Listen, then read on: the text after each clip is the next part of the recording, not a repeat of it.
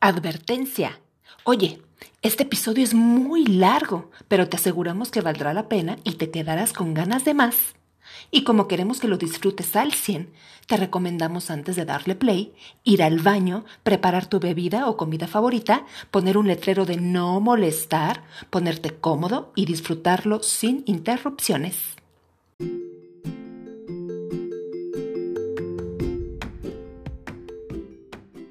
Bienvenido a 3x1 Ideas para Llevar, el único supermercado donde en cada pasillo encontrarás opiniones, historias y mucho más.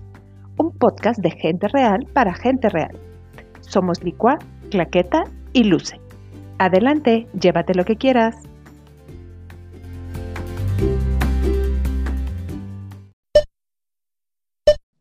Siempre tuvieron claro que querían ser papás Aún siendo novios, tenían conversaciones de cuántos y cómo se llamarían. Idealizaban, planeaban y suponían mucho respecto a su papel de papás. Y luego vino un golpe de realidad. Cuéntale tus planes a Dios, dicen. El embarazo no llegaba y emprendieron un camino realmente complicado, entre pastillas, inyecciones, análisis y guantes de látex.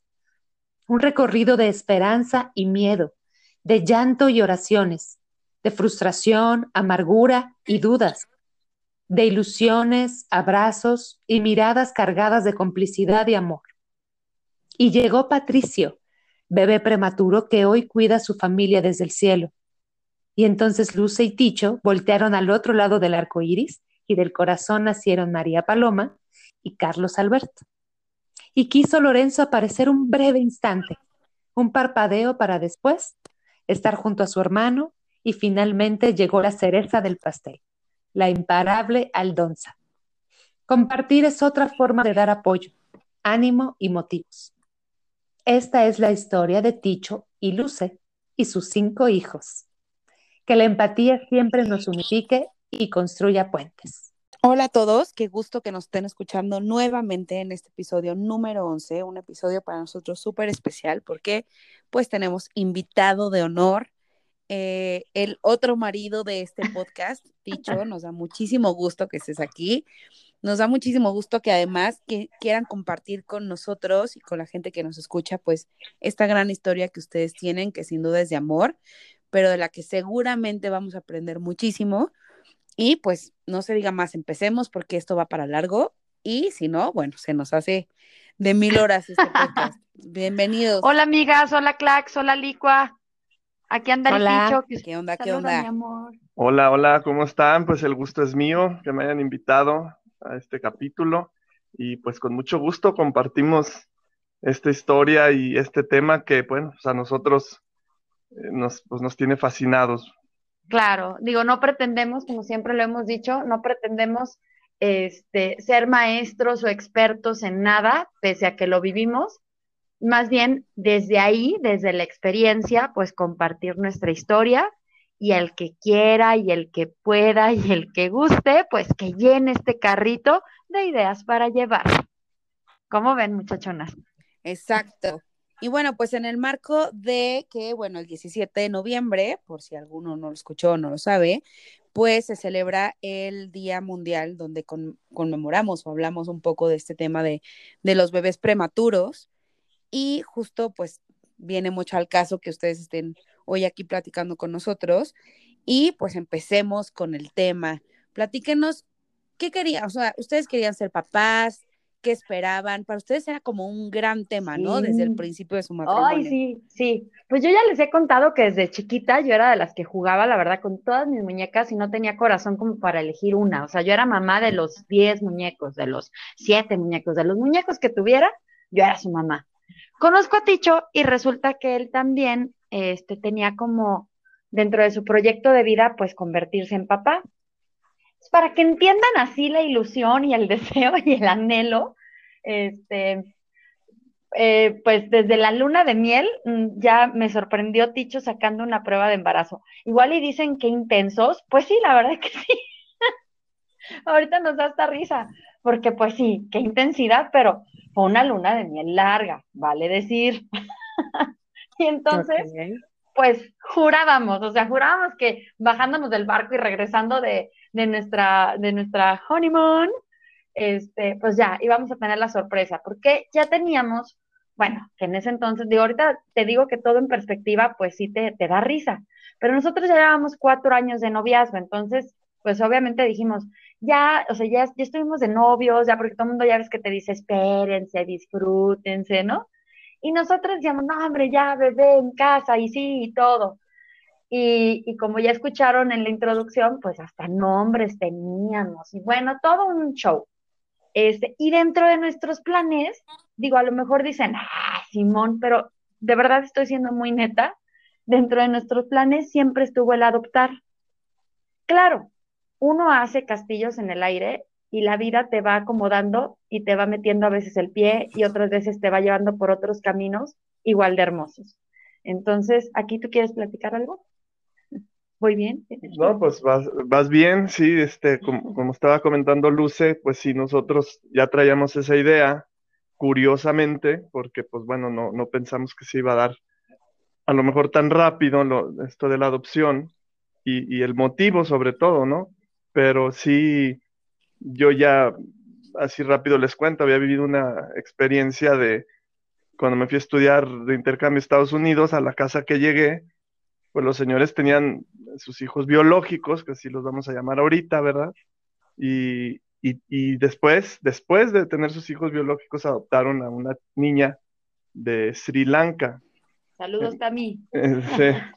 Entonces, para mí, pues yo se me hacía raro en ese momento, yo tenía 16 años y bueno, pero pues siempre, o sea, me regresé con esa idea de que, de que era muy padre también esa experiencia y yo lo platicaba pues con Luce de novios y, pero pues sí, la, la, la, también la neta es que no, no me imaginaba que, que tan rápido íbamos a entrar a, ese tema, ¿verdad? Sí, pues, o sea, para que me entiendan fue, oigan, este, así de, ¿y si, y si adoptamos? Ay, claro, sí, adoptamos pero primero este, tenemos el bebé, ¿no?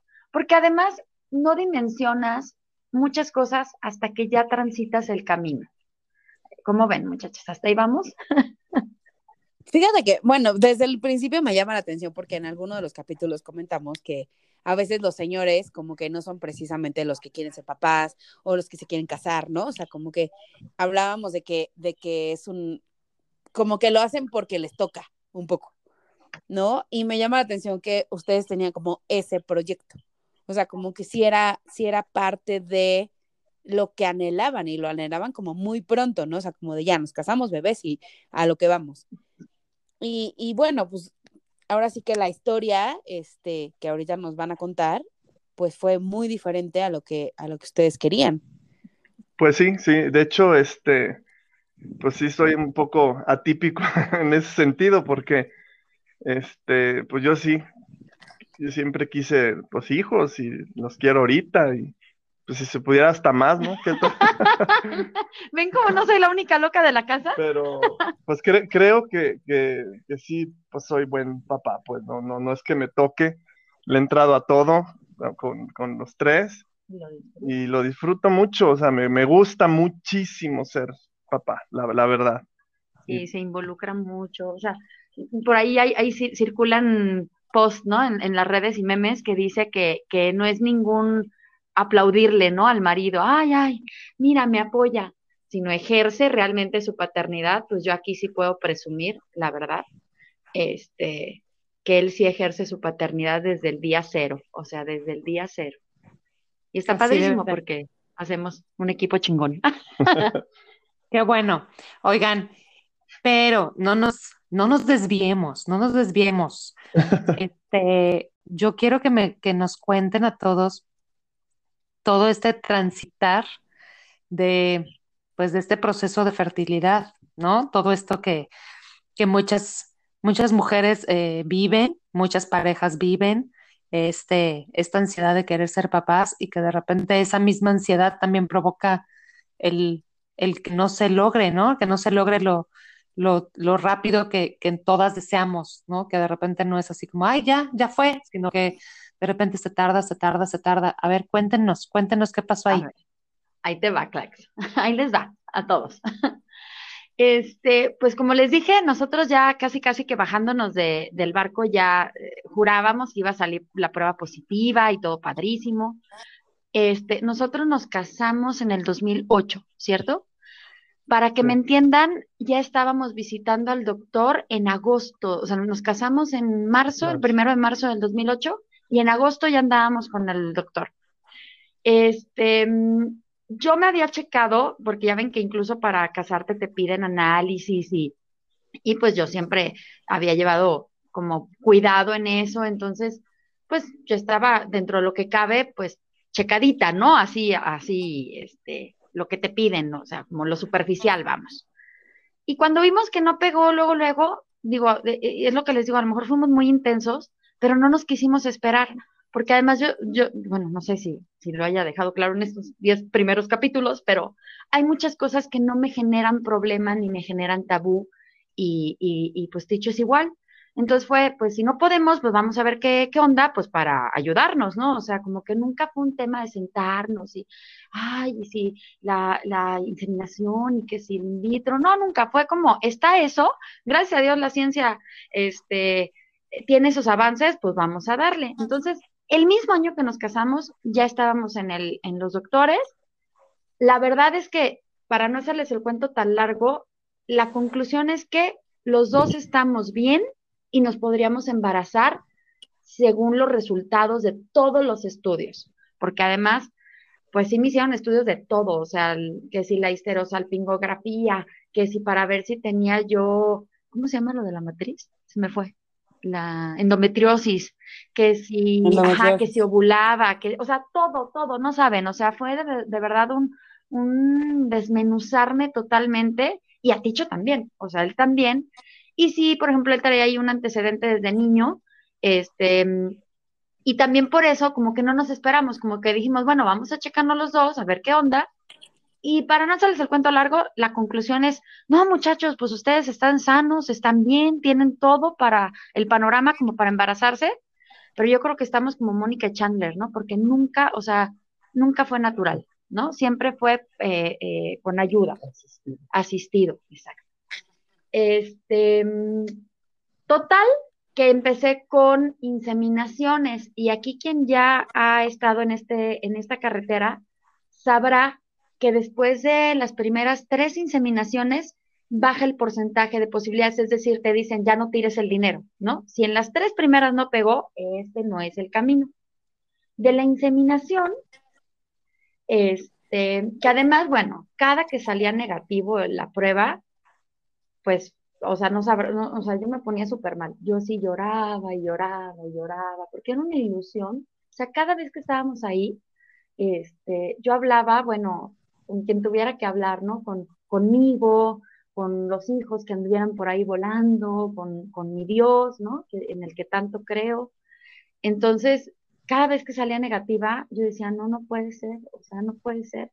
Porque además no es bonito, o sea, no es bonito estar en una cama de ginecólogo este, con, con, la bata, con la posición tan incómoda que todas las mujeres me entenderán.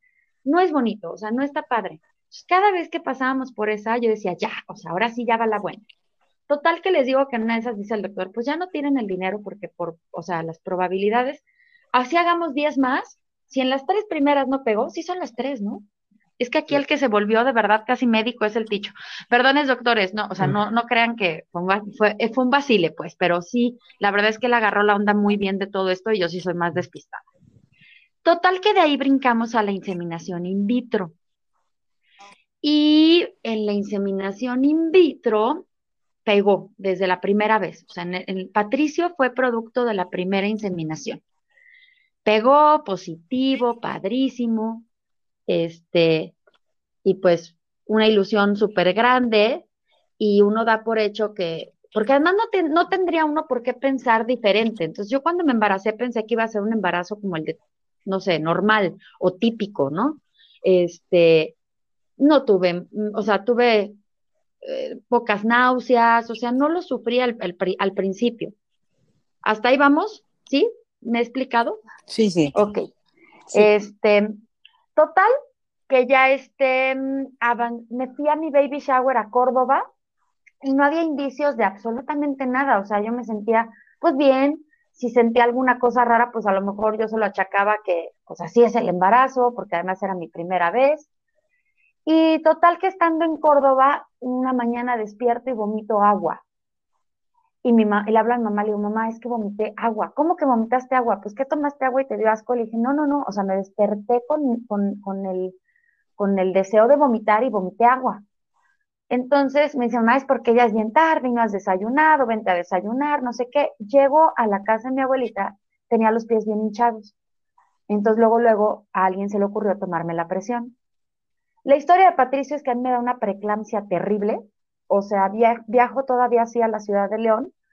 Eh, todos los médicos me han dicho que no me tengo que echar la culpa, fue todo un proceso también de años, el, quitarme como esta sensación de culpa de si fue porque viajé, si fue porque no sabía, que ya tenía yo algún síntoma y no lo, no lo identifiqué a tiempo. Total que yo cuando llego a León, esa misma noche que llego, me tienen que internar porque yo era un monstruo hinchado. En una semana yo entré pesando 60 kilos al hospital y para el fin de semana yo ya pesaba casi ciento y piquito de kilos. O sea, yo era una bola de agua. Yo recuerdo que, empecé a perder así como, como la noción de, de, dónde estaba y qué estaba pasando. Pero recuerdo mucho esta, y perdón si soy muy explícita, este querido auditorio, pero yo recuerdo haber ido al baño todavía yo por mi propio medio, pues, y no me pude limpiar. Y era porque mi mano no podía ni siquiera llegar a la zona de la colita, porque estaba yo muy hinchada ahí fue cuando dije, madres, ¿qué está pasando? O sea, hasta ahí dije, ¿qué demonios? Fue tanta el agua y fue la, forma en que no me pudieron detener esto que no quedó de otra que sacar al bebé. Patricio tenía 27 semanas. 27 semanas. Cuando a Patricio este, me hacen la cesárea, no permitieron que entrara Patricio porque era una cesárea riesgosa. Yo recuerdo, porque bien que lo recuerdo, que nunca me bajó la presión estando ahí en la cesárea. Viví un poco de violencia obstétrica, ahorita que también es un tema del que ya se habla.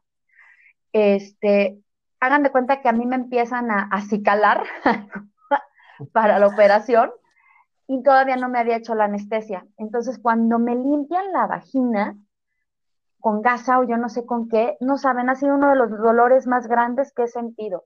O sea, yo le iba a dicho que ahí algo, o sea, algo me hicieron, pero yo pegué el grito y metí la mano, todavía no me amarraban.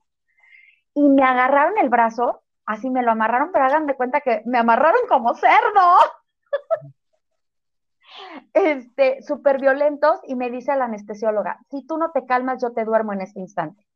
Y yo estaba súper nerviosa porque yo sabía que era la semana 27. O sea, yo sabía que a lo mejor era el único momento en que iba a ver al bebé. Entonces, claro que yo así, no, no, no, no, no, no, no, no, no, no, no. Les juro que toda la cesárea yo sentí un ardor del lado izquierdo.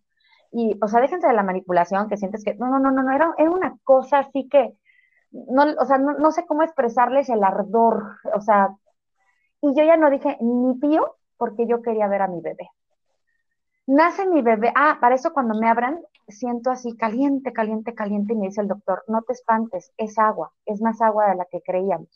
se tuvieron que esperar como así, ya sabes, como el grillito, cri, cri, porque en lo que terminaba de salir el agua para sacar al bebé. Nace el bebé y todavía me dice el doctor, nació haciendo pipí.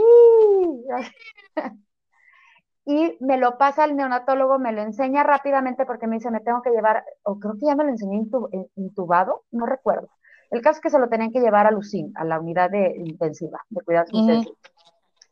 Total que ya yo salgo toda dopada, toda, pero de verdad súper dopada, este, y veo, me acuerdo que veo a mi familia y nada más le digo a Ticho, está guapísimo, tiene un chorro de cabello, o sea, pero yo en mí ya toda ida, pues.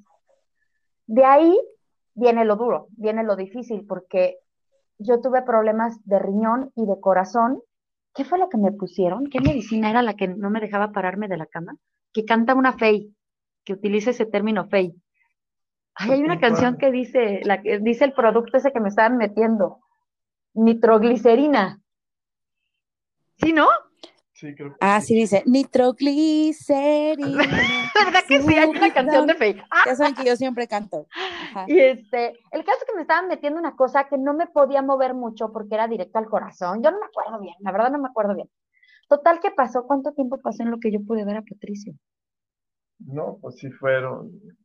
Porque a mí me llevaron a- también a, a- a intensivo, ¿no? A terapia intensiva. Pues yo creo que unos tres días, ¿no? Sí, la verdad es que yo ahí sí, no, no me hablen de tiempos porque anduve perdida, estuve sola mucho tiempo en terapia, en terapia intensiva y lo primero que preguntaba cuando alguien entraba, fuera enfermera, fuera familiar, fuera algo, es, ¿está vivo? ¿Está vivo? Y me decían que sí. Y les prometo que yo estando ahí en terapia intensiva, hablaba con el bebé, o sea, hablaba con Patricio, le decía, mi amor, yo sé que le estás pasando terrible, perdóname. Hablé muchísimo con él, muchísimo. Entonces yo tengo mi teoría de mamá, que él me regaló ese mes que vivió por amor. O sea, fue su forma de demostrarme o de, o de, o de brindarme su amor, como decirme, mamá, no mames, o sea, estoy pasando la terrible, pero ahora le va. Cuando por fin puedo verlo, híjole, es un súper impacto porque un bebé prematuro, híjole, no, encuentro como la palabra para describirlo, pero es muy impactante. Es, es una cosita chiquitita, flaquita, peludita. Este, y me acuerdo que la primera vez que yo entro, no, o sea, yo creo que lloré todo lo que no he llorado en mi vida. Y se acercó una enfermera y me dijo, por favor, contrólate porque tu bebé percibe todo eso. No le puedes estar pasando tu miedo ni tu dolor. Y eso fue, o sea, esas palabras me acuerdo que fueron así como, como magia, porque yo en ese momento me juré ante él que si ya me había esperado para que yo llegara a su lado, yo no iba a estar de sangrona chillándole y llorando. Me tocó ver en la unidad de cuidados intensivos, ver pasar a bebés que llegaban y salían llegaban. Y, algo bien interesante, porque me acuerdo que en el, cuando tú contaste, Clax, lo del cáncer, y te acuerdas que nos contaste que estando en la quimioterapia, tú consolabas luego a, a otras personas Sí, yo pasé por una situación muy similar porque yo creo que el bebé más grave, y no por hacer menos ningún otro bebé para nada, pero el bebé más grave en ese momento, pues era Patricio. Y yo no sé si precisamente por esa promesa de estar bien por él, apoyé a otras mamás. Me acuerdo a la mamá de Montserrat, me acuerdo mucho, y soy muy amiga todavía de la mamá de Marcelo, que llegaban y, chillaban. Yo les decía, es que no llores, no llores, va a estar bien tu bebé, vas a salir de aquí con tu bebé en brazos, pero háblale, cántale, dile. Porque además de una vez que agarré confianza ahí en la unidad, les juro que la, la donde estaba Patricio era una abierta. Yo me podía acercar a él, yo lo tocaba, le tocaba su cachetito, sus manitas, su pelito. Estaba igualito al papá, ¿eh? O sea, físicamente lo cagó el papá. O sea, era su cabeza, la nariz. Dice, dice Ticho, galanazo, galanazo. Sí, era todo un galán, ¿a poco no, amor? Sí, sí, no, pues igual que el papá, galanazo, galanazo. Y la verdad es que solo podía pasar un papá, entonces muchas veces nada más entraba Patricio, le, le entraba, le daba su besito, hay que les, el, que les cuente qué onda, y luego luego se salía porque, porque yo tenía que entrar, o sea, yo tenía que estar ahí cantándole, diciéndole, este, y la verdad es que fue un mes súper intenso porque a mí me dolía mucho cuando me decían que me tenía que salir, este, y yo quería estar sentada así afuerita, ¿no? Este, día y noche, y, y, por mi misma salud me decían, no, vente, tienes que acostarte, tienes que descansar, tienes que... Y cada día llegábamos y antes de entrar el doctor te pasaba como toda la lista de lo que, de lo que, de lo nuevo, ¿no? Que había surgido, que si le había pasado esto, que si le había pasado aquello, que si al menos aquí había estado bien, que si aquí no. Las noches eran un infierno, o sea, eran un infierno total. Este, sí, yo, yo creo que fueron las peores noches de mi vida porque era despertar con la esperanza que ahí siguiera, de que las cosas fueran mejorando, de que él no estuviera sufriendo. No, no, no, no saben, no saben. Este, yo empecé a, a tener leche, este, y bueno, para no hacerles el cuento largo, llegó el terrible 18 de septiembre y me hablan aquí a la casa muy temprano y me dicen, tenemos que operar a Patricio. Yo me acuerdo que llegamos al hospital y pues bueno, uno confía en los médicos, hablé con Patricio y ese día le dije, este, al hablar con él le dije, mira mi amor, tú me has demostrado que eres un guerrero. Eh, si decides quedarte, si papá Dios te da permiso de quedarte, vamos a salir adelante y te vamos a apoyar y vamos a estar contigo y, y vamos a buscar ser felices siempre. Pero si tú decides y papá Dios deciden que ya me diste el tiempo que me tenías que dar y que aquí en tierra solo vas a seguir sufriendo, mi amor, vete. No hay problema. Gracias por estos días. Yo estoy aquí. Si te quedas, soy, o sea, voy a ser la mamá más feliz del mundo. Si te vas, te voy a llorar toda mi vida, pero te voy, te voy a entender. Entró a cirugía y a las 3 de la tarde en punto, yo me acuerdo que volteé a ver el reloj. Cuando vi la hora dije, no, no es cierto, porque ya era mucho tiempo. En ese momento salieron, nos dieron la noticia que Patricio ya era un angelito.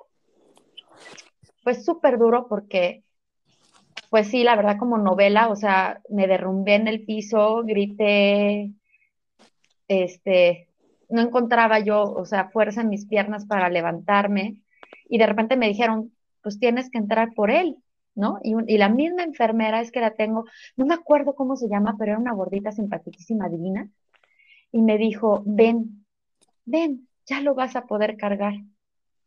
Y fue lo que me hizo levantarme del suelo, entrar, me entregaron a mi bebé envuelto, limpiecito, hermoso. Por primera vez le vi su cara completa, sin tubos, sin nada. Y recuerdo que me dijo ella, ¿quieres seguir aquí? Me acercó una mecedora y me dijo, ¿quieres seguir aquí o nos vamos a otra habitación? Y yo le dije, ¿sabes qué? Vámonos a otra habitación porque los bebés necesitan paz yo no quería darles como esa carga, ¿no? De, de, ese momento a todos los bebecitos que estaban pues todavía en la lucha y en la batalla. Este, nos fuimos a la habitación y esa parte sí la vamos a censurar porque es súper triste, yo no quería soltarlo. Este, recuerdo que todo el mundo me decía que ya lo entregara y yo no lo quería entregar porque, este, bueno, no lo vamos a censurar, siempre hemos hablado con franqueza. Yo no lo quería soltar porque ya se estaba poniendo tieso y no quería que la gente lo viera ya o lo sintiera así. Mi mami es la que entra con una cobija que le tejió durante todo ese mes y es la que me convence, lo arropa y me dice confía en mí y se lo lleva. Nosotros ya hemos decidido que iba a ser cremación y ya un hermano de Ticho es el que nos apoya en todo ese proceso y pues se viene un periodo súper negro en nuestras vidas un periodo este, muy triste, muy, muy triste, porque no entiendes, ¿no? ¿A poco no, amor? A ver, yo estoy hablando mucho, pero no entiendes a veces los designios, no entiendes por qué pasar por tanto, no lo entiendes. Y duele, y duele muchísimo. Y bueno, después de Patricio, pues, ah, cuando ya estamos aquí en la casa con la cajita, yo me acuerdo que también te hice una promesa. Y aquí está, aquí está para no dejarme mentir.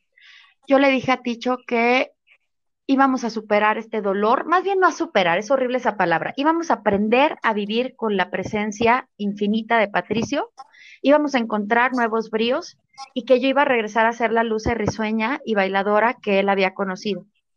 Y creo que hasta eso voy bien, ¿cómo ves? A veces me paso. sí, un poquito se pasa, un poquito, pero no, pues sí, la verdad es que, que sí, sí salimos adelante de, pues de ese proceso tan, tan amargo, tan complicado. Este, y bueno, pues digo, Lucy ya les platicó eh, prácticamente este, todo, pero este, pues bueno, yo, yo soy una persona que hago mal en suprimir eh, o sea, muchos mis sentimientos y en no llorar, en, en, no quejarme a lo mejor en ese sentido. Y, pero a mí, dentro de la pena tan, tan grande, pues también me, daba mucha tristeza ver a Luce, o sea, pues como estaba. Este, entonces, pues bueno, pues yo también me hice como mucho tiempo como el que no pasaba nada, que, que estaba bien, que lo íbamos a lograr más adelante, que bueno, pues muchas cosas, ¿no?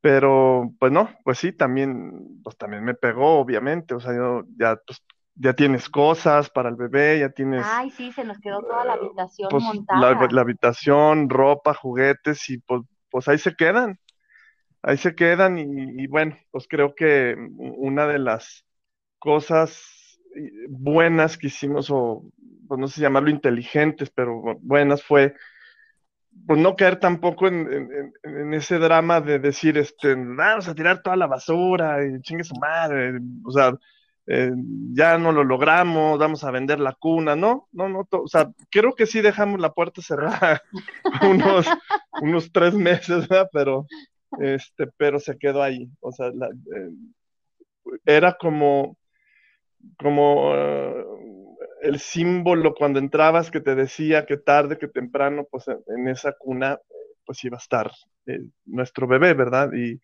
y bueno, pues así fue, ¿no? Ay, sí, porque además cuando eres papá primerizo compras hasta, o sea, todo el chunche y pendejada que te venden. Sí, y ya después te das cuenta que ni era tan necesario. Tal cual, tal cual. Tampoco no? Oigan, pues, pues nos dejan sin este palabras con esta primera parte de la historia y lo y, y todavía es más impresionante que sabemos que sigue. Eh, ah, ya sé. Pero bueno, este, nos encanta que, que compartan esto. Creo que hoy por hoy hay mucha gente que se puede sentir identificada en esta parte de eh, querer tener familia, de no lograrlo, de todo lo que pasan para, para lograrlo y que muchas veces, exacto, ver a la bebé tan frágil y bueno, en este caso pues con, pues, con, un final que fue, que fue triste, este, pues es muy fuerte y, y seguro que hay gente que los está escuchando que, que los entiende, que, lo, que les...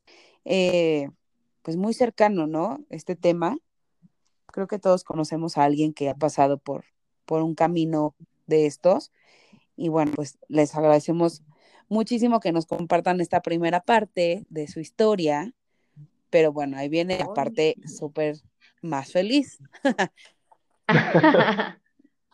¿Y sí? Sí, amigas, la parte, la parte del otro lado del arco iris, ¿no? Como dijimos.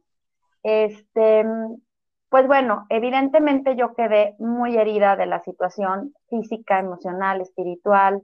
Eh, ya les contó que él también. Entonces un día que yo estaba así en el azote, estaba yo eh, llorando, o sea, no había yo dormido toda la noche, estaba yo en mi cama tapada, oigo que, que están abriendo la puerta y era horario de trabajo de Ticho, pero oí que estaban abriendo la puerta y esa, esa parte que se las cuente él. Así, soy yo como abría mi recámara. Bueno, no, pues eh, lo, que les cuenta Luz es que eh, todo este proceso que de, la pérdida del bebé, pues fue el 18 de, septiembre y pues se puede decir que yo a los 15 días ya estaba viendo las, las opciones para, la adopción. Entonces investigué, vi algunas asociaciones eh, en este caso fue una que se llama BIFAC, y eh, investigué dónde estaba, entonces llegué con Lucy y le dije, órale, vámonos, pues ¿a dónde vamos? Pues vamos a adoptar. Y este, y ¿cómo que no? No, pues sí, vámonos, ya sé dónde, vamos.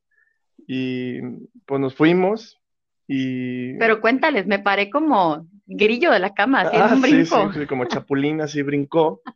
y este, y bueno, pues empezamos este, eh, con, esta, con esta travesía y fuimos a pedir informes y bueno, pues ya. Pero sin saber nada, o sea, es que cuando empiezas en este rollo de la adopción, pues nosotros no conocíamos todavía realmente, no éramos cercanos a nadie que yo hubiera pasado una experiencia que nos pudiera orientar, que nos dijera, mira, tienes que hacer este papeleo o hacer estas cosas. No, no, no, o sea, nos fuimos así de, pues queremos adoptar, pues vamos, ¿a dónde? Pues yo leí que BIFAC, ah, pues vamos a BIFAC este, llegamos a BIFAC y así de, pues, pues llegas así con tu carita, ¿no? De, pues quiero adoptar.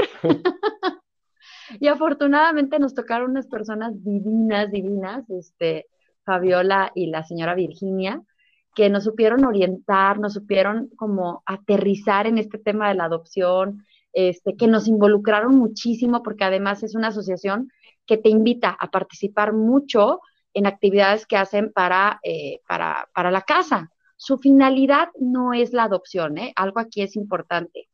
En, nosotros estamos hablando del 2009, ¿eh? o sea, hace ya unos ayeres y como toda asociación van cambiando. Pero bueno, en aquel entonces su finalidad no era dar a, a, los niños en adopción, sino dar apoyo a la mujer que estuviera en embarazos vulnerables o en situaciones difíciles, ¿no? Complicadas. Pero sí les dan ese camino y esa alternativa para las que, o sea, para las que deciden dar en adopción a sus hijos, este, tengan el apoyo psicológico, el apoyo este, moral, el apoyo físico, o sea, todo el camino, legal, incluso todo el camino para este, hacer posible, ¿no? La adopción. Yo siempre he dicho que en México hace falta hablar de la adopción, no se habla de la adopción. Sí, no, realmente es un, tema que, desconozco, o sea, es decir, lo he platicado contigo alguna vez, pero si yo me, tuviera que poner a hacer eso, no tendría ni idea de, cómo hacerlo. Efectivamente, hay muy poca información. Sí, ¿no? Y hay mucho tabú, porque ahorita les vamos a platicar, pero incluso en mi familia, que siempre estuvo abierta, dispuesta y con todo el amor, este, se daban comentarios como, ¿cómo es posible que una madre abandone a su hijo, lo regale, ni una perra abandona, o sea, así de fuertes, ¿no? Y cuando ya estás en este camino, la verdad es que te das cuenta que es un acto de amor, que es el acto más grande de amor que puede hacer una mamá, porque evidentemente no, no debe ser sencillo, haya sido como haya sido tu, embarazo, este, las circunstancias que te rodeen, no, no, debe ser sencillo decir, yo soy capaz de dar este niño una familia que le pueda dar una calidad de vida, que le pueda dar el amor que yo no tengo, no quiero y no estoy dispuesta o simplemente no estoy en las condiciones hoy por hoy de, de aceptar un niño en mi vida. Entonces, de repente cambiar ese, ese chip en las personas de no, espérate, es que al contrario, porque hoy por hoy, sea legal o no, sabemos que está la opción del aborto.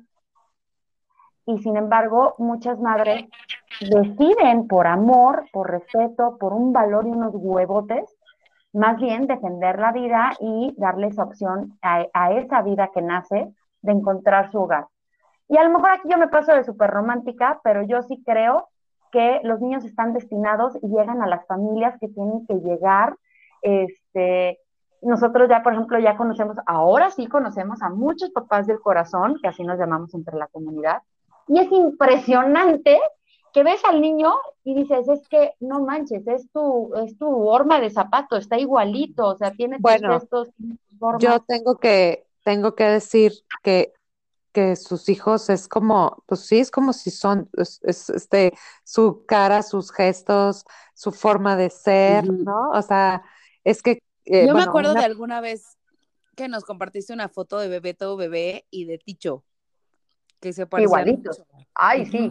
Sí, sí, sí, sí. Sí, la verdad es que, por ejemplo, aquí les digo que en la comunidad de papás del corazón le llamamos diosidencias, ¿no? Porque al final de cuentas, pues tú no, o sea, es, la genética, ¿no? O sea, es la genética y es otra genética y son otros genes y no sé cómo decirlo.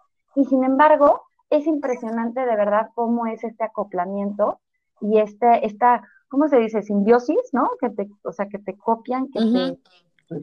Está padrísimo, la verdad. Y les voy a ser bien franca, yo cuando empecé, yo era de las del discurso de, no, yo quiero adoptar porque tengo mucho amor para darle hijo y yo le voy a dar, o sea, como si yo hiciera el favor, soy horrible, pero como si yo le fuera a hacer el favor al bebé de ser, de, de darle una familia, cuando en realidad es otra cosa, o sea, al contrario, cuando ese bebé llega a tu vida, o sea, es él el que te está adoptando, es él el que te está cobijando, es él el que le está dando un sentido y un rumbo maravilloso a tu vida y no como normalmente se cree, ¿no? Que porque uno ya es un adulto y ya este, tú le vas a, dar la bienvenida a una casa, a un techo, no, hombre, esto, ¿a poco no? Todo lo contrario, son ellos los que te adoptan, son ellos los que te eligen, son ellos los que le dan, pues sí, brújula, ¿no? Claro. Al, camino. Sí, está bien padre. Este, y lo que sí les voy a contar es que Paloma y Bebeto no llegaron por Bifac, que también es un dato bien curioso. Este, eh, les digo que nos involucraron así de, oigan, es que nos, nos, donaron pañales y hay que irlos a vender y hay que armar paquetes. ¿Quiénes vienen? Y ahí vamos, ¿no? Todos los papás, porque además quieres hacer bonus, ¿no? Así, presencia y bonus de que, ay, miren, aquí estamos para que se acuerden de nosotros, así, no sé. O sea, yo creo que nadie me va a dejar mentir que, que en el corazón uno cree que, que, que, si haces bonus, pues. Por eso no fuiste a mi boda. Vamos a aclarar ese punto. Ay, no, no, pero no fue por Patricio, ¿no? Fue porque estabas en algo de Bifac. A Paloma. Puede ser. sí, puede ser. Ay, a mí me hiciste dudar, pero sí puede ser que haya sido por proceso de, de la paloma. Y pues total que para no hacerles el cuento largo, nosotros habíamos llevado papeles a una oficina de Guanajuato que se especializaba en adopción con nuestra licenciada que amamos, que adoramos y que ya es un ángel también en el cielo, Anaí. Pero es, era súper diferente, porque nada más de, dejabas el expediente y párale de contar, o sea, cero involucramiento y cero cursos y cero talleres, porque aquí te hacen tomar talleres de papás y te hacen que conozcas a otros papás y te dan testimoniales y bueno, es todo un proceso también bien bonito. Este, y que te digo que te rompe muchas cosas, te quita muchas como máscaras que uno trae o, como muchas ideas que no son. Esta, estuvo padre, la verdad es que sí, gracias a Dios tuvimos esa oportunidad de vivir esa experiencia de papás con ilusión y de conocer a otras familias y otras parejas que estaban como nosotros. Y pues bueno, total que un día yo venía de Toluca de recoger topper, porque además mi tía Lupe, que amo y que adoro y que hoy también es un ángel en el cielo, este, para que no anduviera yo deprimida, me puso a vender topper. Me dijo, ándale, vente, párale. Y ahí iba yo cada 15 días por mis toppers. Malísima para las ventas. Yo espero que mi tía me haya perdonado, que que un fracaso. Pero yo le, le, le, agradecí muchísimo el gesto porque fue también como parte de su acompañamiento en mi duelo, ¿no? Y total que venía yo de Toluca a recoger Topperware y me marca la licenciada, y nos cita, y nosotros todos nerviosos porque no sabemos ni qué esperar, porque además en la asociación de BIPA, cuando te dan el niño, no te lo dan sin que haya, ¿cómo se dice? Como probabilidades de que se raje la mamá biológica.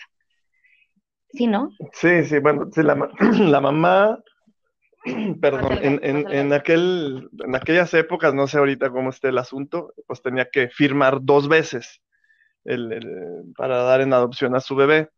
Entonces, mientras firmaba esas dos, o sea, una al nacer y la otra como a las tres o cuatro semanas, este, esas tres o cuatro semanas se quedaba el bebé con, una pareja, unos señores que le llamaban abuelos, y hasta que firmaba esa segunda vez, la mamá biológica entonces ya entregaban al niño. Y aquí...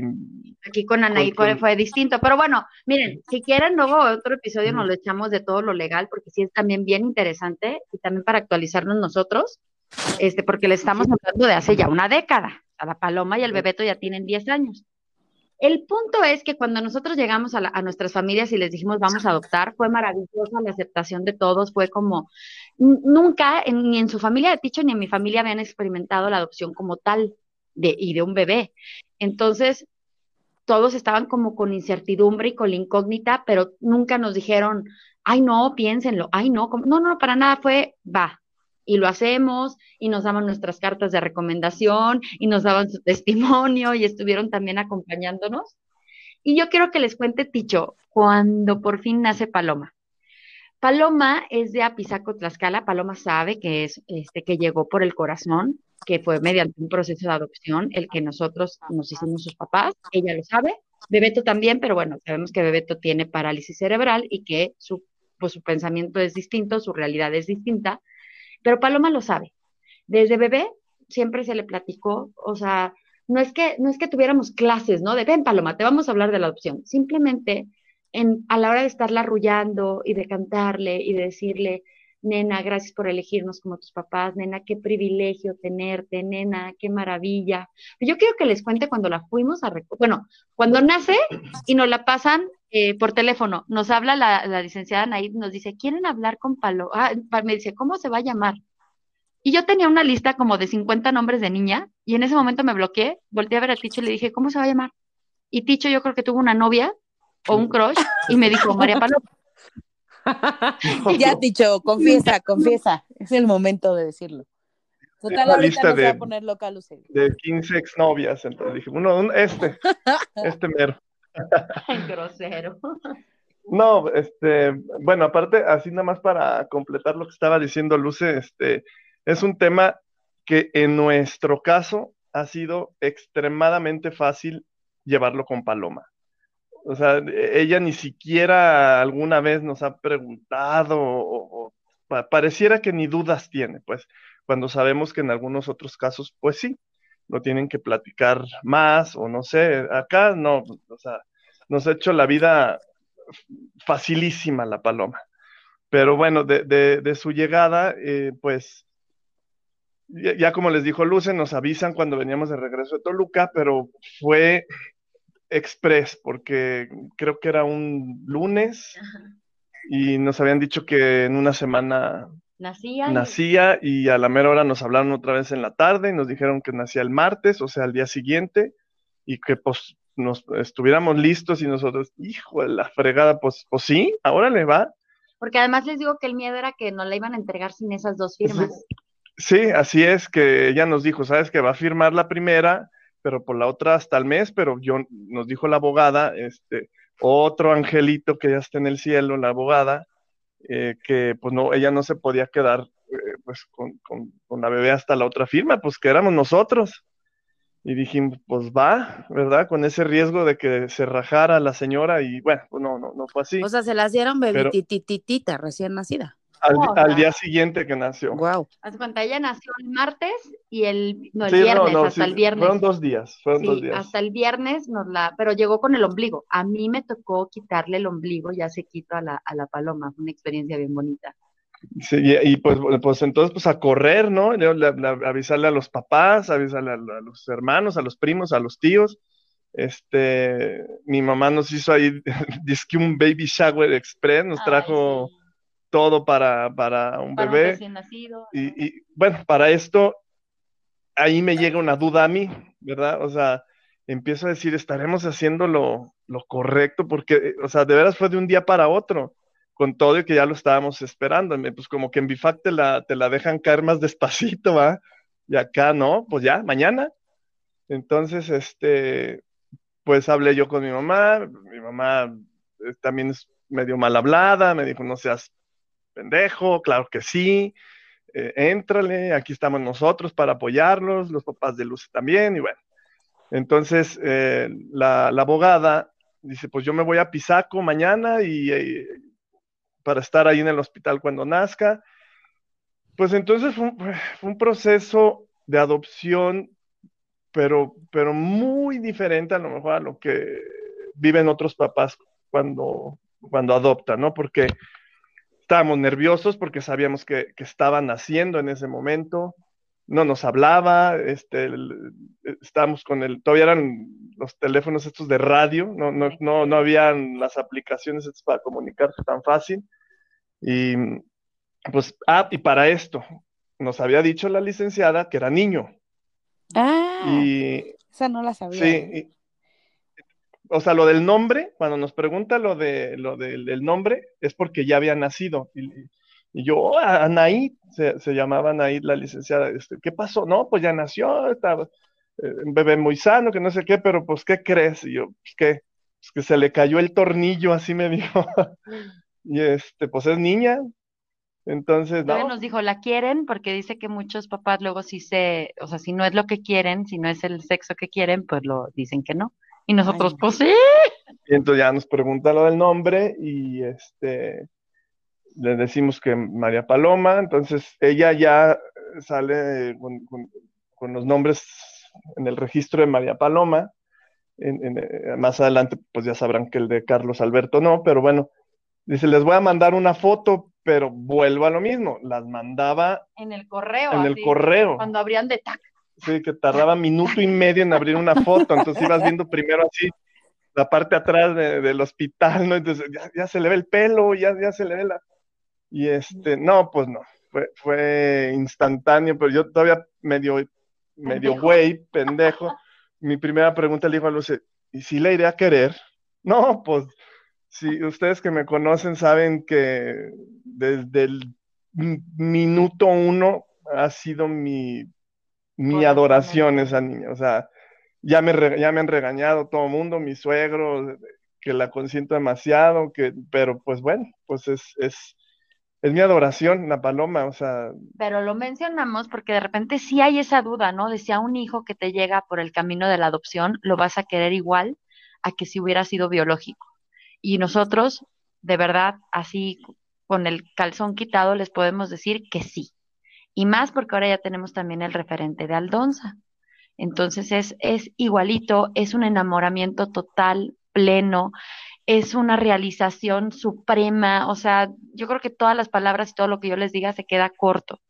Eh, a mí me da mucha risa recordar ese, le iré a querer mientras iba descargándose la foto, porque fue cosa que se viera completa cuando ya este hombre tenía corazones en los ojos, o sea, y ve por su niña y es una, es, o sea, es una cosa divina. Les digo que el viernes ya la teníamos en casa. Yo recuerdo que dicho cuando se pone nervioso tose y tose y tose y tose, bueno, de aquí a Guanajuato se fue casi vomitando de la tos.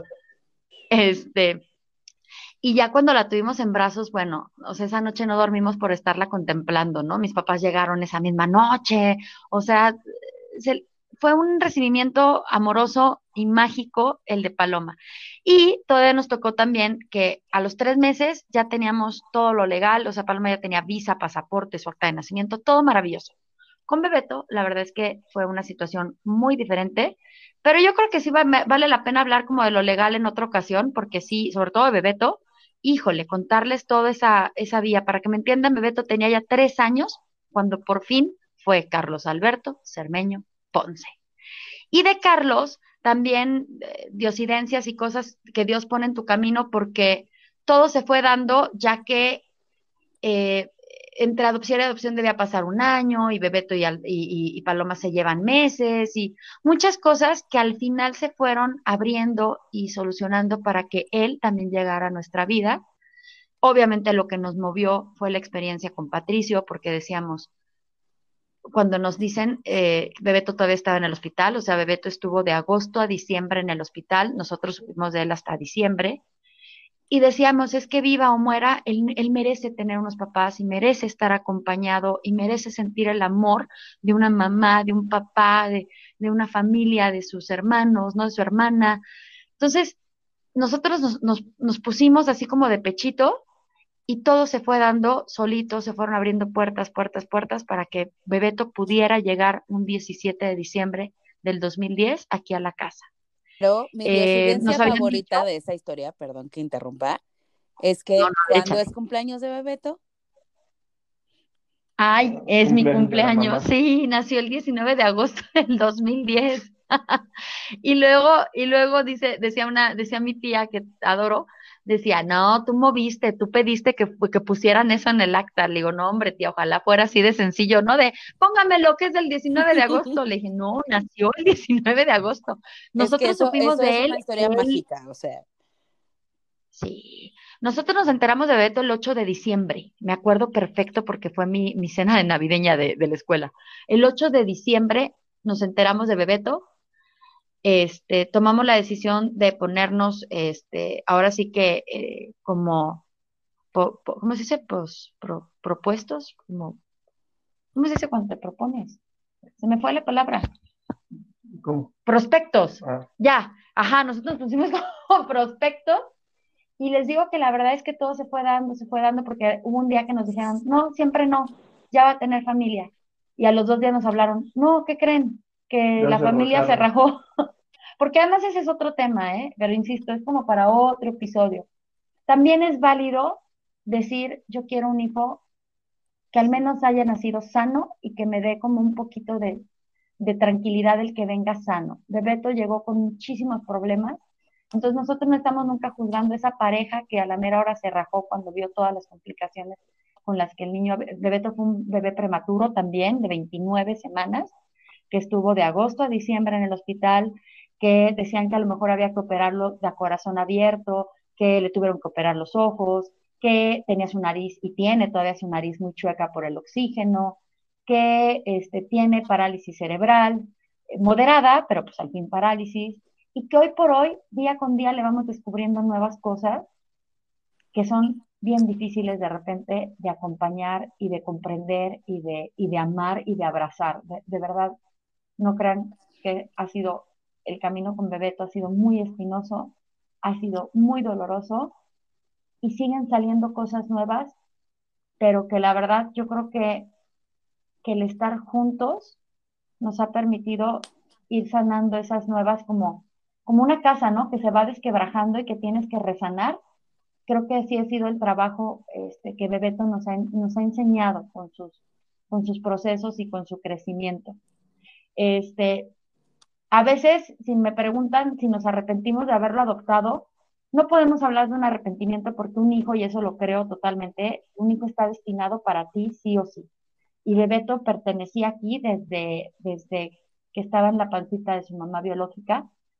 Este, pero bueno, eso no quiere decir que de repente no nos, no nos descubramos totalmente frustrados o amargados o tristes o enojados con cosas que no, no son culpas de no, no, o sea, no es culpa de Bebeto ni de nadie, pero que son bien difíciles también. Ahí les digo que está como para otro episodio así de, ay, de ser papás de niños especiales, la verdad. Ay, amiga, pues. ¿Cómo vamos en tiempo? Oiga, eres una maestra de vida. No, pues es que, es que, ¿sabes qué? Nos, nos, nos, este, yo, bueno, ya saben que yo cuando no hablo es porque estoy súper, súper así de wow. Porque estoy llorando.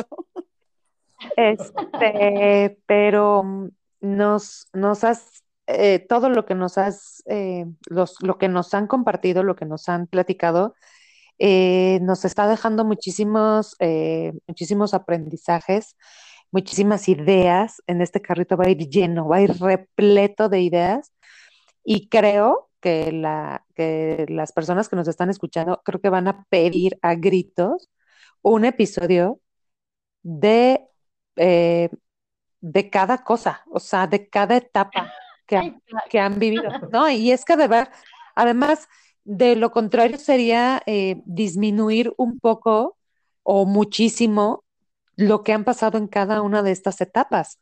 Sería como no poder, no querer compartirlo. Y creo que lo, lo más, lo más padre de todo esto es que ustedes lo, lo están queriendo compartir, pero no en un sistema de, de, ay, queremos que vean qué fregones somos y qué chingones somos, y como dices, ¿no? Ay, mira, este, qué, qué buena persona fui, o qué buenas personas fuimos que les dimos este casa o dos, no, no va por ahí. Yo al menos lo que veo es que nos están enseñando el gran corazón que tienen como pareja, como, como seres humanos, cómo nos, nos nos desnudamos ante, ante el gran amor que puedes, que puedes entregar a una persona sin conocerlo, que también pasa con un hijo biológico que no conoces y que cuando te, cuando abres sus ojos y te ve por primera vez y tomas su mano, futa, te, ya te dejas ir, ¿no? Y que fue lo que le pasó a Ticho al conocer a Paloma sin siquiera este, estar cerca, ¿no? Entonces, cuando tú te decides hacer eso por otra persona, es cuando, por, cuando finalmente puedes decir, aquí estoy, soy tu papá y tú eres mi hijo. Y creo que eso es algo, una, una super enseñanza que nos están dejando. A mí me están, este, independientemente, o sea, imagínense cómo van a estar los que nos están escuchando nosotros los conocemos y los conocemos, conocemos su historia y conocemos a los, a los chamaquillos que ahí están los tres preciosos, este, y nosotros los conocemos, imagínate cómo estamos vibrando, imagínate cómo van a vibrar ellos que nos están escuchando. Esto está increíble. Ojalá porque es la idea, o sea, la idea de verdad no es que digan, ay, qué perfectos son, porque muy lejos estamos, pero, pero como dice la intro, ¿no? Como bien dijiste, Clax, o sea, es, es, es unificarnos y construir puentes para darnos cuenta cómo a veces coincidimos con muchas personas y no sentirse solos, ¿no? En los procesos, en los procesos de tener hijos, sea como sea. Porque además la adopción, eso sí lo quiero dejar súper claro. O sea, muchas veces se nos han acercado y nos dicen, es que, ¿cómo se le hace? ¿Qué, qué, qué o sea, ¿cómo, cómo supieron? ¿Qué, ¿Qué hicieron? Pues de entrada es tener la certeza que quieres ser papá. Claro. O sea, que tu, que tu naturaleza, que en tu naturaleza, que en tu instinto, que en tu corazón está el ser papá. Porque eso ya, o sea, lo demás ya es lo de menos, ya son pasitos y escaloncitos que vas dando, pero el tener la seguridad que quieres ser papá, ¿O qué? ¿Tú ibas a decir algo? Oigan, a lo que voy es que ya nos hicimos la hora. Digo, yo sé que, querida audiencia, den nosotros diez minutitos y ya, porque nos falta el Donza y ya, con ese cerramos. Ay, no, porque la pobre Aldonza va a tener diez minutitos. algo que, que mencionaba Luce, eso de que se nos han acercado parejas, yo creo que se han acercado seis, siete, ocho parejas, ¿eh? algunos que de plano pues siguen pensándole, otros que a lo mejor ya lograron este, pues embarazarse también y ya tener a sus bebés, pero que andaban con problemas. Y con todo y como ustedes dicen que Luce habla bien bonito, pues no se animan. O sea, sí, la neta, o sea. Bueno, es que de verdad, o sea, yo lo admiro muchísimo, yo lo admiro muchísimo, este, porque sí creo que es una decisión que tiene que salir desde lo más profundo de tu ser. Ya hablamos de que no es un favor a nadie, ya hablamos de que, de que no es, este, ah, qué buenas personas son que les dieron casa, no, pero sí creo que es una decisión de la cual tienes que estar enteramente convencido. Y pues cuando las cosas son desconocidas, pues dan miedo. Esa es una realidad. Y es algo que muy pues poca gente conoce. A ver testimonios como el de ustedes y así, pues bueno. Hablemos de adopción en México. Exacto. Pero, ¿sabes? ¿Sabes una cosa que yo he platicado luego con, con esas parejas? Una prima de Luce que eh, ya, ya, logró tener a sus bebés y todo, pero que Cari, te queremos. Cari, te queremos, ¿no? Este, le, andaban ahí eh, con un poquito de miedo del tema, a, pesar que es eh, tía de Paloma, madrina de Paloma, este, que ama y adora. ama y adora Paloma, este, porque como que yo a veces entendía que me decía ella y otras personas, pues es que en la adopción, pues es que es un volado, a ver cómo sale. Y yo les decía, pues es que en un embarazo también es un volado. nosotros eh, de, tres volados, pues, perdimos dos volados, o sea, también fue un riesgo y, la pasamos mal.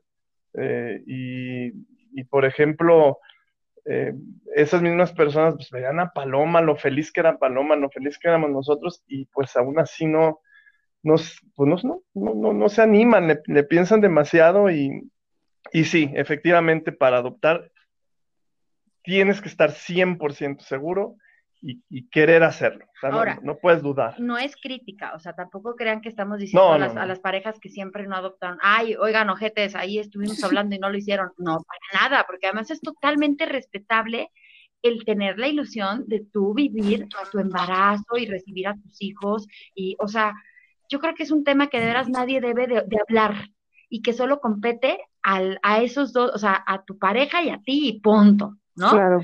Y a mí las veces que me digan, platícame tu historia o dime qué puedo hacer, las veces que yo con todo el corazón y con todo el gusto les voy a platicar, lo decidan o no.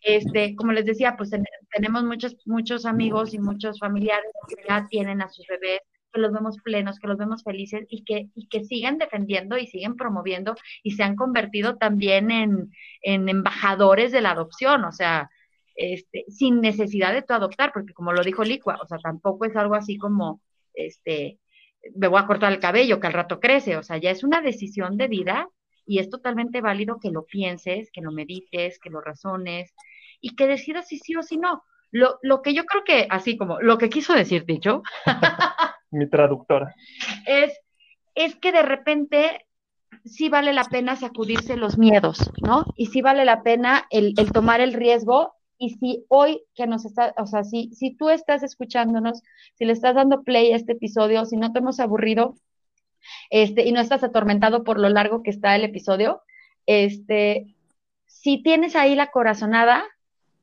pues mínimo date la oportunidad de pues de, de, acercarte a otras parejas. Por Dios que no conocemos una sola pareja que sea infeliz con su decisión de adopción, sino todo lo contrario. ¿no? familias totalmente plenas, totalmente disfuncionales como todas las familias, este, con sus issues, con sus cosas, pero felices, ¿no? Felices y con una razón de, de que hace que brille más el sol, ¿no? Que hace que la lluvia te refresque aún más, que hace que tu helado de chocolate sepa mucho más intenso, vamos. O sea, yo sé que soy súper mega cursi, no lo puedo evitar. A lo que voy es que si de veras tienes ese, ese, ese gusanito, acércate este, acércate, investiga, platica, busca y no tengas miedo en, decidir porque nunca te vas a arrepentir. O sea, si lo haces porque te dé miedo arrepentirte, no te vas a arrepentir. Claro que no. Yo digo, me atrevo así a decirlo. Perfecto.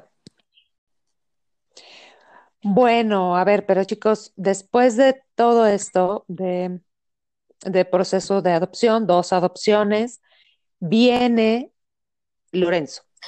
Viene Lorenzo y viene un segundo duelo. Uy, sí.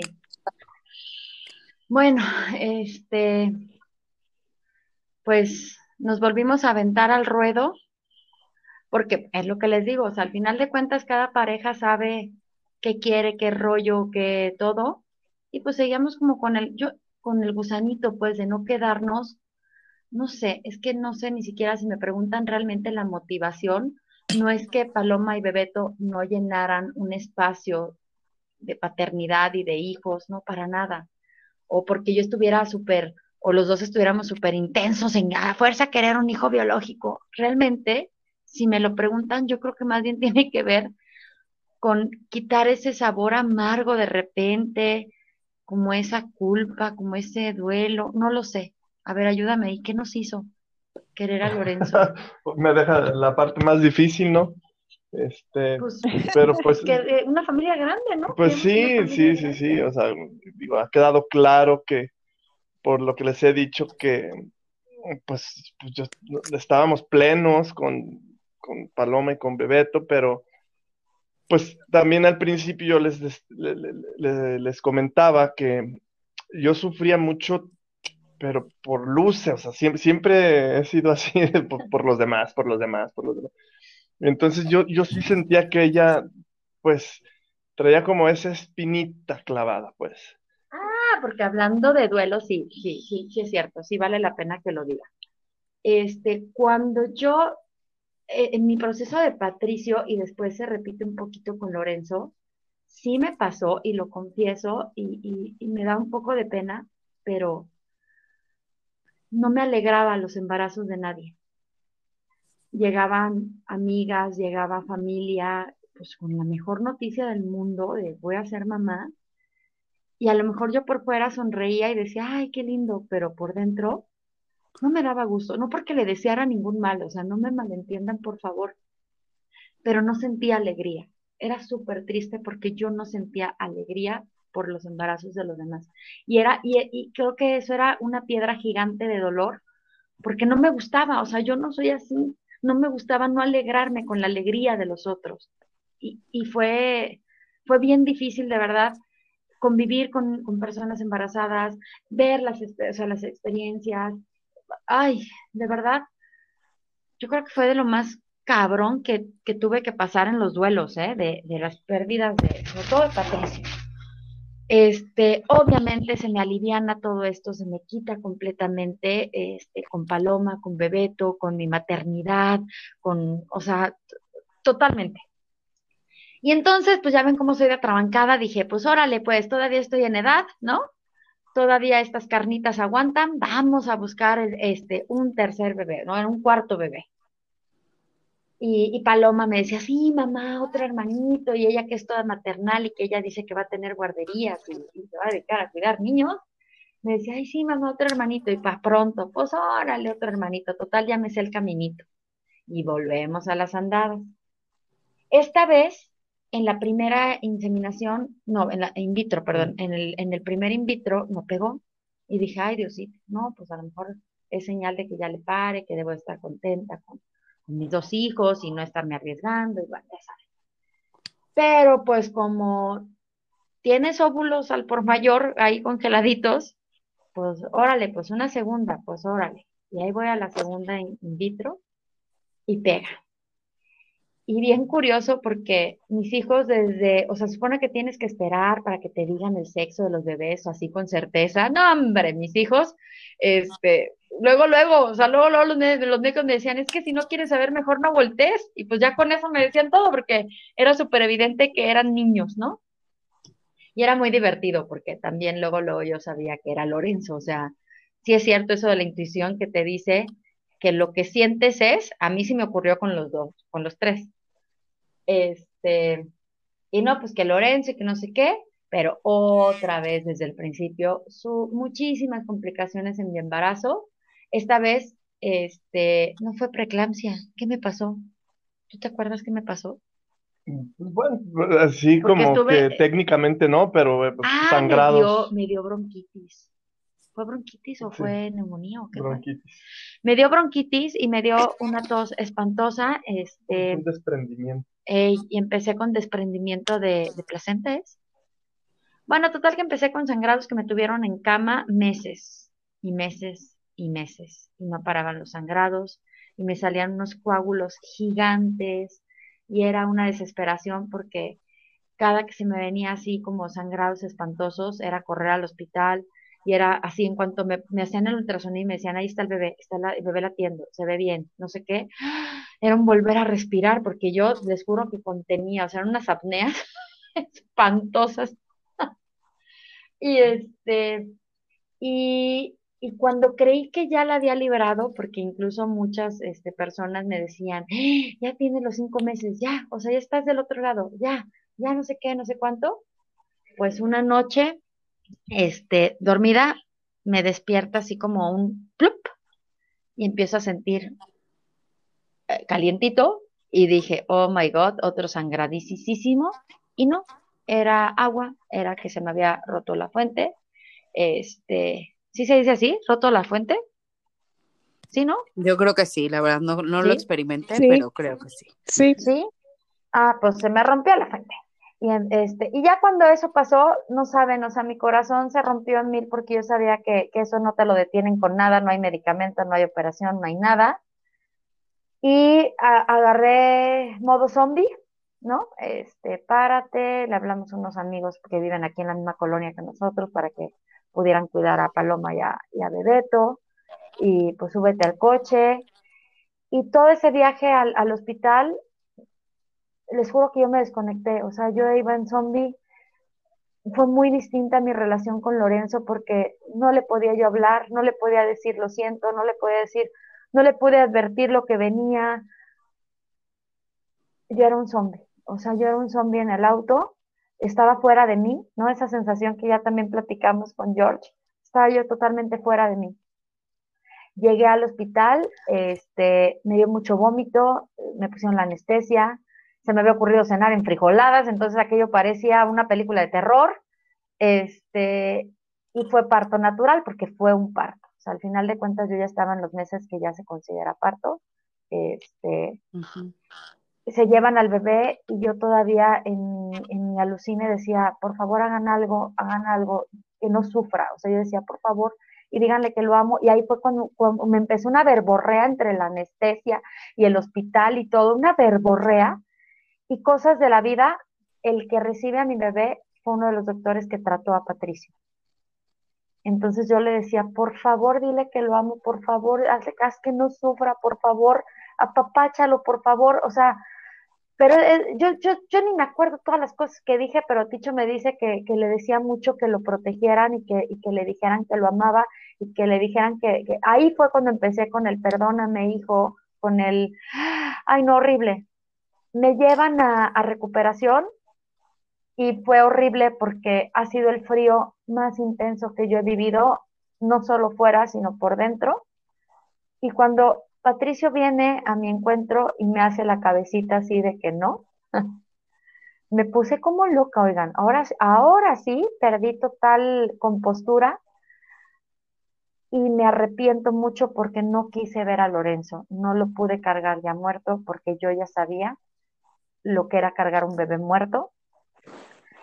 Y lo único que le dije fue, lo, lo bautizaron, lo bautizaron, lo bautizaron, así como loquita. Y él me dijo, sí, tranquila, tranquila, tranquila, sí, sí, sí. Ahora que les diga él si fue cierto o fue mentira o fue para calmarme, pero yo me quedé con la idea de que al menos este, él o su hermano o alguien tuvo a bien darle la bendición y, y despedirlo, porque yo no pude. Yo no, esta vez no pude, estaba yo muy concernada, estaba yo muy enojada con la vida porque yo juré que no me iba a volver a pasar. Yo pensé que ya la habíamos librado, yo estaba convencida que no iba yo a volver a exponer a un bebé a una situación así. Entonces el duelo fue mucho el proceso de perdonarme a mí por haberme atrevido a volver a pasar, haber vuelto a pasar a un bebé por una situación así, ¿no? Traerlo al mundo totalmente descobijado, vulnerable e incompleto. Fue horrible, oigan lloré terrible, pero aquí sí ayudó el que ya tuviera yo a Paloma y Bebeto, porque cuando me llega al hospital a visitar Paloma, pues yo ya no, o sea, sí con lagrimitas en los ojos, pero le tuve que decir, muñeca, así es la vida, las cosas. O sea, yo solita en ese, en ese tranquilizarla a ella, fue un, fue una terapia y, una, y un tranquilizarme a mí de que muchas cosas nosotras o nosotros no, no decidimos, no disponemos y no nos queda de otra más que afrontar. ¿Cómo ven? Híjole, mi Luce, pues como siempre lo he dicho, eres una maestra de vida y, y esto que dices que, que los niños te, te, dan como ese piso, ¿no? Ese, ese de, pues necesito pisar firme porque la versión que tengan estos niños de lo que acaba de pasar depende de mí, ¿no? Exacto.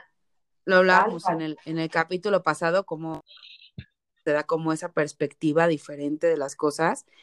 Y bueno, pues, pues me imagino el, el dolor y la tristeza, pero, pero explicárselo a un niño, pues siempre te hace darle la vuelta, ¿no? Verlo desde otro punto de vista y, pues en este caso qué bueno que lo tuviste, pero bueno, igual no deja de ser una experiencia demasiado fuerte, sobre todo porque es un duelo muy complicado, es un duelo que de repente es como invisible, ¿no? Sí, de hecho les, les, les cuento que a mí sí me llegaron a decir que, ay, pero es más doloroso perder un hijo ya más grande. Y yo creo que no es justa la comparación, yo creo que sin duda perder un hijo, yo creo que es de las experiencias más perras de la vida, más sin nombre, pero yo creo que así el hijo tenga 60 años, tenga 30, tenga 15, tenga 7, tenga 5, tenga 0, cero años, un hijo siempre va a doler, un hijo siempre va a significar y te va a romper y te va a despedazar y, te va a descarnar, ¿no? O sea, te, es una, es una experiencia que yo creo que no, no, pues sí, ya lo dije, no es justo comparar, yo creo que todo tiene su justa dimensión, su justa medida y su dolor enorme. Y sin duda para todas las que hemos pasado por abortos espontáneos, por bebés prematuros que no lo logran, este, que no logran quedarse, pues, pues, ¿qué les digo, niñas? Pues, pues sí está bien gacho. No, pues claro, no. Por La supuesto. neta, y sí, pues, yo- ya no voy a hablar porque me voy a poner a chillar. Tú algo.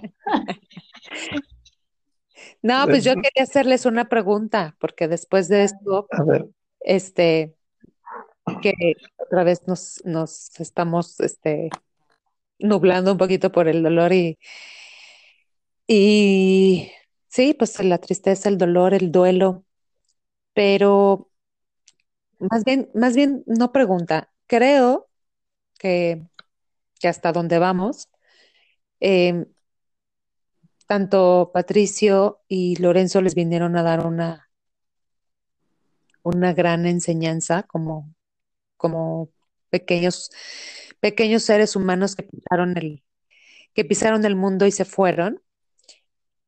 Pero además creo que les dejaron grandes regalos, ¿no? Desde arriba les han, les han mandado muchos regalos, les han mandado muchas señales, les han mandado muchas, muchas bendiciones. Y creo que Patricio mandó las dos primeras, que son Paloma y Bebeto, y Lorenzo después mandó a otra, Sí. ¿no? ¿No creen así? Ay, y a una tremendísima, oigan, es un gremlin la aldonza. Sí, bueno. cuéntenme. Miren, yo, yo aquí nada más quiero hacer un- un- una aclaración, así una acotación, este, porque yo, por ejemplo, de Lorenzo siempre dije que había sido natural porque ya no quería ser juzgada, y menos cuando las cosas volvieron a salir por el camino no deseado, que volvieron a salir mal, ¿no? Este, entonces, yo no me atrevía a decir que otra vez yo había pasado un proceso in vitro, porque me sentía juzgada y sentía que la gente me iba a señalar y me iba a decir, ¿cómo te atreves después de lo de Patricio? Pero mis tres hijos, que comparten genes conmigo directamente, fueron in vitro, los tres. Este, y pues ahora sí que les dejo en sus manos si, si me quieren, eh, pues, eh, no sé, etiquetar como mala, como egoísta, como, este, mensa, no lo sé. Yo les comparto esta historia porque también de repente sí es difícil decir, en el primero, en el primero yo no tenía pelos, ¿eh? Yo decía que a Patricio le estaba buscando por in vitro sin ningún problema. Pero Lorenzo y Aldonza sí fue mucho más, mm, eh, ¿cómo decirlo? Como con más miedo el, el, confesar que estaba yo en esos procesos otra vez. Entonces creo que mucha gente se está enterando en este momento que tanto Lorenzo como Aldonza fueron in vitro. Y Aldonza es del mismo proceso de Lorenzo. Con Aldonza igual tenía yo congelados y pues no los queríamos dejar ahí y dijimos pues que sea lo que tenga que ser. Pero esta vez ya por el historial yo no le quise contar a nadie porque, y fue un acuerdo que hicimos Ticho y yo, y Ticho no, o sea, me decía, ¿tú? ¿Tú te lo vas a guardar? No, hombre, nunca. Pero fue más grande mi, mi, motivación de decir, yo no quiero que la gente que me quiere y que nos quiere vuelva a pasar por otro dolor si el desenlace vuelve a ser fatal. Este, entonces, nos lo guardamos, nos lo guardamos y, y, y, aventamos esta moneda al aire y como tú dices, yo creo, yo sí creo que tuvo mucho que ver este Lorenzo, tuvo que ver nuestras abuelas, porque además en ese inter falleció la abuelita de Ticho, falleció mi abuelita, y, y además igual desde el principio supe que era niña, y fue niña, o sea, me lo confirmaron, es niña y fue bien interesante porque además no es que yo tuviera ninguna preferencia, pero confieso que sí sentí cierto alivio que no fuera niño porque Patricio y Lorenzo fueron niños. Entonces yo decía, bueno, al menos es como cambiarle el chip, ¿no? Cambiar el lado al cassette, a ver ahora qué pasa. Y pasa que la niña nació. También se me adelantó y nos puso a correr porque este, nos dice el doctor, pues nace hoy. Y yo, ah, yo no tenía ni pañales, ni cosas, ni absolutamente nada, nada, ni dónde acostar a la chica, nada. O sea, porque de verdad yo no estaba dispuesta a que si las cosas no salían, afrontar otra vez, ¿no? Como cosas. No, no, no, no, no, no, no. Pero entonces esa tarde sí tuvimos que, que buscar qué hacer. Sí, ahí cambió un poquito el, como nuestra mentalidad durante el embarazo, por, lo que dice Luce, como que ya no quisimos hacer este, tantos castillos en el aire, o sea, ni comprar cosas. Yo la verdad le pedí un solo favor a Luce en, en, en, ese tercer embarazo y era no ponerle nombre hasta que naciera y hasta que estuviera sano, sana, vivo, viva. Y aunque ya tenía en mente el nombre, que fue Aldonza, pero sí, por lo menos yo nunca, o sea, la llamé por su nombre en el embarazo, porque era algo que a mí también al final eh, pues me, me, dolía mucho, ¿no? De, de, no sé, fui más miedoso, si, si, si esa es la palabra, pues fui más miedoso porque no quise tener a lo mejor un, un vínculo, este, todavía cuando nació, duré, yo creo que fácil, fácil, unas tres horas en cargarla. No quería, no quería, no quería, o sea, tenía ese pues ese miedo, sí, de, de, de, de, que otra vez el, el, desenlace fuera pues tan malo, pero bueno, ahí anda echando desmadre en la niña. Nos ha tocado tenerla de invitada también. Nos ha tocado tenerla de invitada, bastante escandalosita. Sí, no, es un relajo. O sea, les digo que Paloma, la verdad es que no, no por comparar hijos, nada más es como anécdota, ¿no? Así como al anecdotario de vida y a las memorias este, Palomita siempre fue muy entendida y les digo que todo nos hizo el camino fácil y dejó el pañal en un día y, no, hombre, mi Aldonza, o sea, eh, es un relajo maravilloso porque además vino a refrescar totalmente esta casa y, y, ama y adora a sus hermanos. Y aquí también es importante decirlo y lo repito, les juro que la sensación fue la misma. Esos sentimientos, ese despertar al hijo fue igualito con Paloma, con Bebeto y con Aldonza y, y pues que son los que están aquí, ¿no? Son los que, los que hoy por hoy nos, son los, son los dueños de nuestras vidas, los patroncitos. Así este, tal cual. Sí, no, o sea, de verdad que sí, de verdad que sí. Este, y, y además vieron qué, qué vínculo tan bonito tienen los tres hermanos. O sea, es una cosa, es una conexión que yo digo que se arma desde arriba, totalmente. Listo, qué padre, qué padre. Este episodio vale todo el tiempo que dure es oro. La verdad es que a pesar de que ya me sabía partes de la historia, pues me tienes con la boca abierta igual que siempre. Eh, ya lo dijiste, no es que seas perfecta, no es que des clases, no es que nada, pero sí eres una maestra de vida. Y bueno, y Ticho también, sin lugar a dudas, muchísimas gracias por compartirnos esto. Seguramente dará muchos comentarios y mucho de qué hablar este episodio. Y bueno, pues como tiene que ser, vámonos a las ideas para llevar. Y en el pasillo de ideas para llevar. En el pasillo de ideas para llevar. ¿Qué se van a llevar en su carrito, niñas? A ver, las quiero escuchar. Empiecen ustedes. Ajua. No, pues esto como de esos del Costco, así de esos gigantes, así para llenarlo a tope. Este, una frase para no irnos más largos. Lo que viene de Dios es de Dios. Y así es. No Qué bonito, amiga, así es. Clax. No he escuchado otra cosa en este episodio más que, más que amor. Amor puro, amor incondicional, corazón total. Así es. Esa es mi idea. Ay, qué bonito, qué bonito. qué bonito. A ver, pues, ¿qué idea te llevas? no, no, este, es una idea que ya traigo desde hace muchos años, ¿verdad? Pero que quiero compartir que no solo la sangre hace a la familia. Y este, y pues que el amor este, puede contra cualquier obstáculo y cosa que te que se te atraviese en este en este camino. y por último, Ay, qué bonito, Ticho, muy bien, muy bien. Y según el expresa, ¿eh? este, yo me llevo en mi carrito que el compartir sana. Y esta noche yo he puesto muchas, muchas curitas en mi corazón. Gracias por permitir que este podcast nos haya regalado este episodio. Muchas gracias, niñas. Eso me lleva en el carrito. Licua. Gracias a ti, Redes. Yo quiero saber qué van a decir. Ya, no sé cómo te atreves. no. En Instagram estamos como arroba 3x1 ideas para llevar. Igual en Facebook nos buscan en la fanpage de 3x1 ideas para llevar. Coméntenos, compartan, mándenos sus, preguntas, sus observaciones.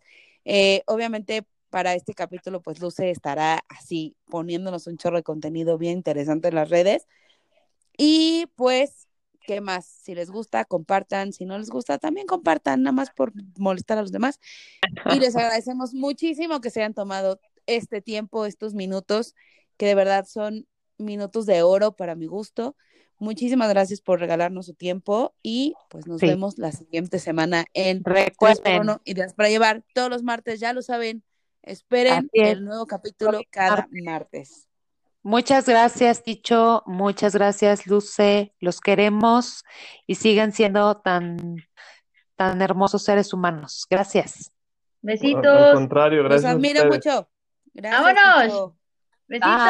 Bye. Bye.